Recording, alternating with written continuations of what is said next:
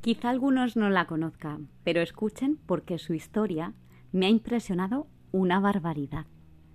Tonia Vázquez no llegó a ser actriz, pero tiene tantas facetas esta gallega nacida en Ferrol que su vida ya me diréis, parece sacada de un guion. Una artista multidisciplinar que rompió moldes a mitad de los 40-50.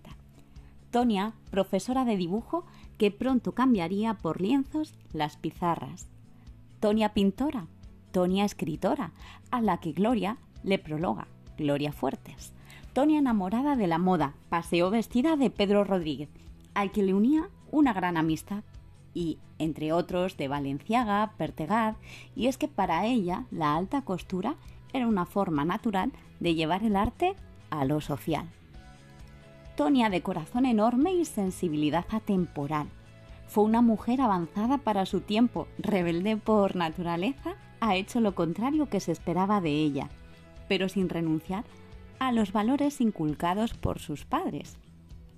Estudió sí en un colegio religioso, pero aquella chica de alta burguesía, mucho y poco, tenía que ver con sus compañeras. Adelantada la mayoría de su generación, quiso estudiar cuando entonces no era lo habitual. Desde niña estudió solfeo y piano. Tonia luchó por las mujeres en lo social y en lo cultural, y así lo plasmaba en su arte, cuadros y escritos.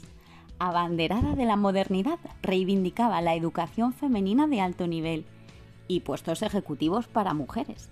Para ella, la mujer tenía que ser libre, independiente de su marido y de la sociedad.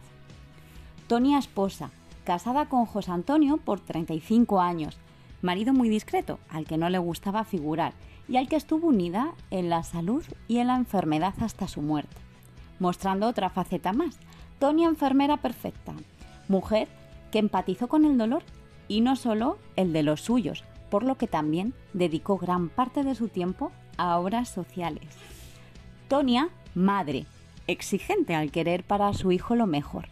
Tonia Vázquez no dejó de exprimir la vida hasta que en 2020 un ictus masivo y una equivocada praxis médica en los protocolos acabaron con sus sueños, con su eterna sonrisa, con su belleza, con su vida. Pero una vida que vivió como le dio la gana y que su partida a José Aguilar tan vacío le dejó el corazón.